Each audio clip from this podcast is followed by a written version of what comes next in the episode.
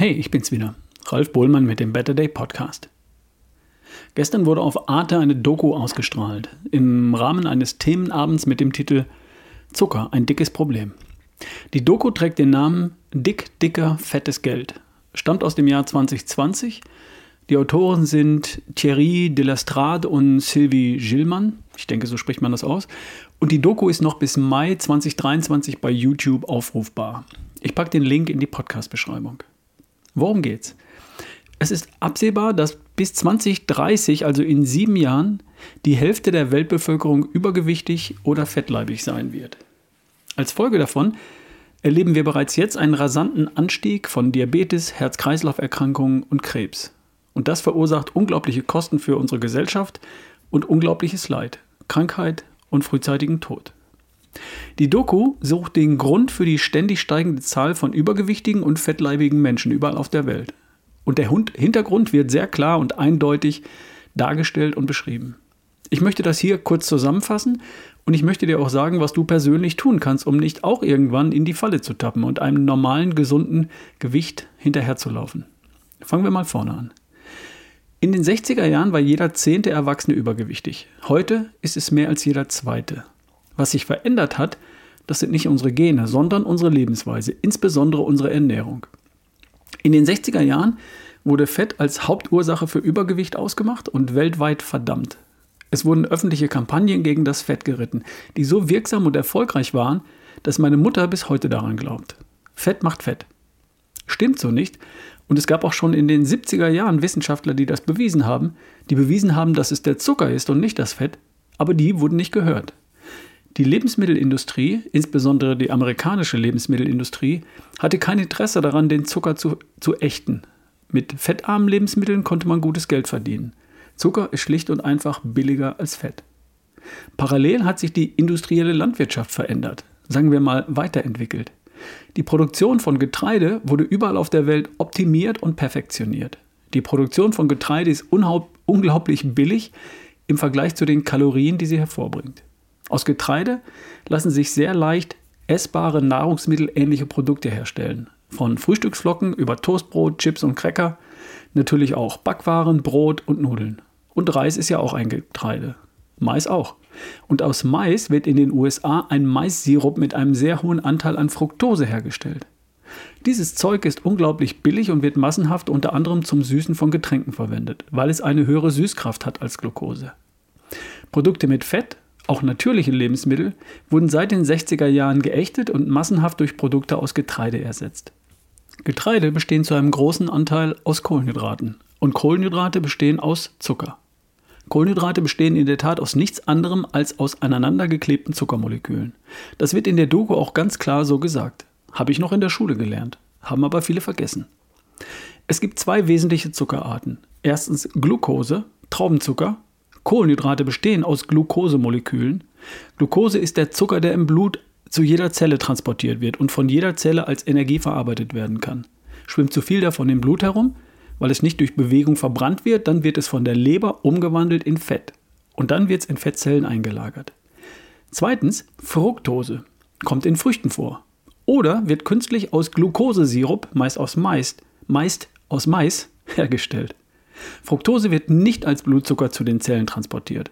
Es wird in der Leber im Wesentlichen direkt zu Fett umgewandelt. Und hier liegt das Problem und die Hauptursache für Übergewicht und Fettleibigkeit überall auf der Welt. Menschen beziehen einen Großteil ihrer Kalorien aus Zucker. Zucker in ihren Getränken, Zucker aus den Kohlenhydraten von verarbeiteten Lebensmitteln, ebenso wie Zucker aus den Kohlenhydraten von Brot, Reis, Nudeln und Co. Folgendes Problem. Zucker macht nicht nachhaltig satt, wie Eiweiß oder Fett das tun würden. Nach dem Verzehr von Zucker steigt das Hormon Insulin im Blut an. Und damit versucht der Körper den Zucker wieder aus dem Blut zu bekommen, es in die Zellen, in den Zellen zu verbrennen oder als Fett wegzuspeichern. Fällt der Insulinspiegel dann wieder ab, bekommen wir schnell wieder Hunger. Zum einen nehmen wir auf diese Weise sehr leicht viel zu viele Kalorien auf. Und zum anderen schaden wir durch das ständige Rauf und Runter von Insulin und Blutzucker unserem Körper.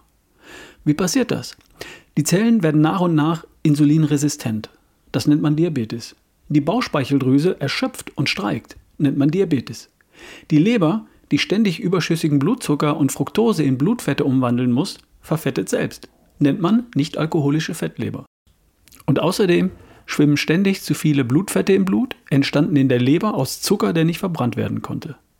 Dieses Blutfett oder diese Blutfette nennt man Triglyceride und zu viele davon führen zu, na was wohl, Herzinfarkt und Schlaganfall. Der Antreiber dieser Erkrankungskaskade ist Zucker. Zum einen nimmt man wesentlich mehr Kalorien zu sich, wenn man regelmäßig Zucker und Kohlenhydrate konsumiert. Zum anderen schadet der Umgang mit Zucker dem Körper wesentlich mehr, als der Umgang mit Fett das tun würde. Evolutionär, biologisch betrachtet, sind wir für selten und wenig Zucker gemacht. Ein paar Früchte im Herbst, etwas Honig hin und wieder, ein paar Knollen hier und da. Was ist also der Grund für den Übergewichts- und Adipositas-Tsunami auf unserem Planeten? Die ständige Verfügbarkeit von billigen kohlenhydrathaltigen Lebensmitteln, von verarbeiteten Lebensmitteln voller Kohlenhydraten, von Getränken und Lebensmitteln, die mit Fructose angereichert sind, um sie zu süßen und lecker zu machen.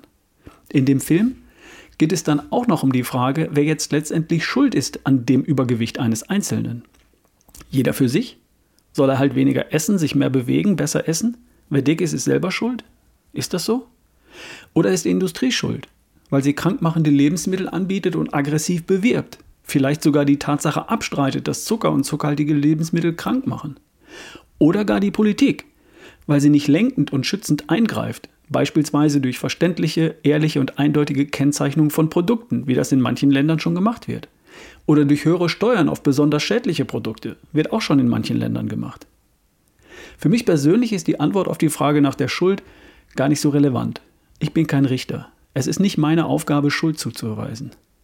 Auf die Industrie kann und will ich nicht warten. Bis die sich bewegt, bin ich längst fett oder eben auch nicht. Ich kann und will auch nicht auf die Politik warten. Ob und wann die was unternimmt, habe ich nicht in der Hand. Und davon werde ich mich auch nicht abhängig machen. Es geht schließlich um mein Leben. Also überlasse ich die Schuldzuweisung den Autoren der Dokumentation. Titel Dick, dicker, fettes Geld.